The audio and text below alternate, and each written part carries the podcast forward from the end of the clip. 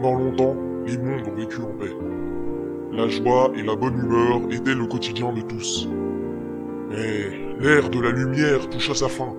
Car pathétique, la sorcière des ténèbres a décidé de s'emparer de l'univers. De rire. À la tête d'une énorme armée de monstres sanguinaires, elle cherche les sept princesses de cœur qui lui permettront d'ouvrir la porte des ténèbres. Elle aura alors accès à un pouvoir incroyable, unique et inégalé. Elle sera invincible, et plus rien ne pourra l'arrêter. Conclusion, on va tous mourir. Hein? Mais qu'est-ce que tu racontes encore comme connerie Bah quoi, c'est vrai Si Pathétique obtient le pouvoir des ténèbres, on l'a vraiment dans le... Si elle l'obtient.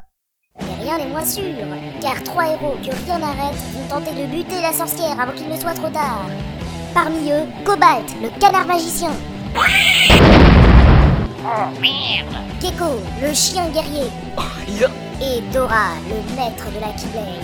Oh, fais chier, j'ai encore perdu mes clés. Ensemble, ils voyageront aux confins des mondes connus pour combattre les ténèbres toujours grandissantes à l'aide de l'arme légendaire.